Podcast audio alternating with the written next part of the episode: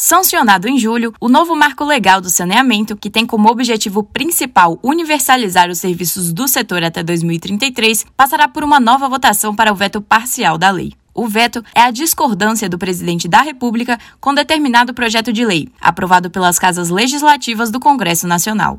O novo marco exige a licitação dos serviços de saneamento com estipulação de metas. Um dos pontos vetados permitia a prorrogação por mais 30 anos dos atuais contratos do programa, feito pelos municípios com as companhias estaduais de saneamento sem licitação, como uma espécie de contrato de adesão. Nessa prorrogação, deveriam ser incluídas as metas de universalização do saneamento e dos serviços correlatos, como coleta urbana, destinação de resíduos e limpeza urbana. Para o deputado federal Henrico Mizani, do PV de São Paulo, o modelo de saneamento adotado até então no país, embora tenha seus méritos, em geral fracassou. Estamos superando um paradigma ultrapassado, um paradigma do século XX que associa aquilo que é público com aquilo que é estatal. A gente precisa superar isso. Ah, não são sinônimos público e estatal e o interesse privado pode sim, através de uma boa regulação, confluir para atingir o bem comum e o bem da sociedade. Segundo o Sistema Nacional de Informações sobre Saneamento, órgão do governo federal,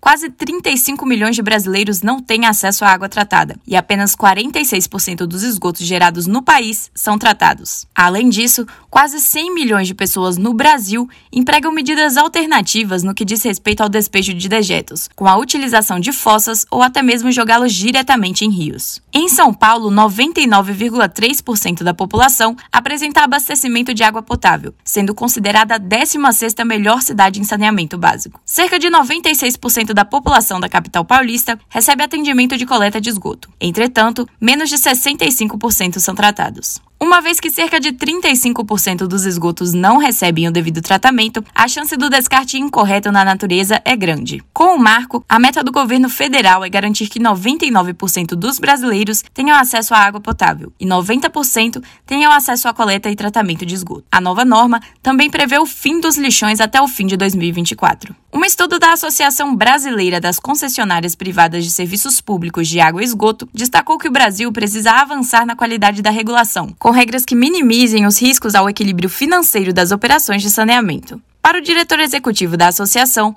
Percy Soares Neto, o setor de saneamento vive um novo momento desde a aprovação da lei, com um ambiente que deu ânimo ao mercado, traduzido sobre as últimas licitações que ocorreram. Esses leilões mostraram o quê?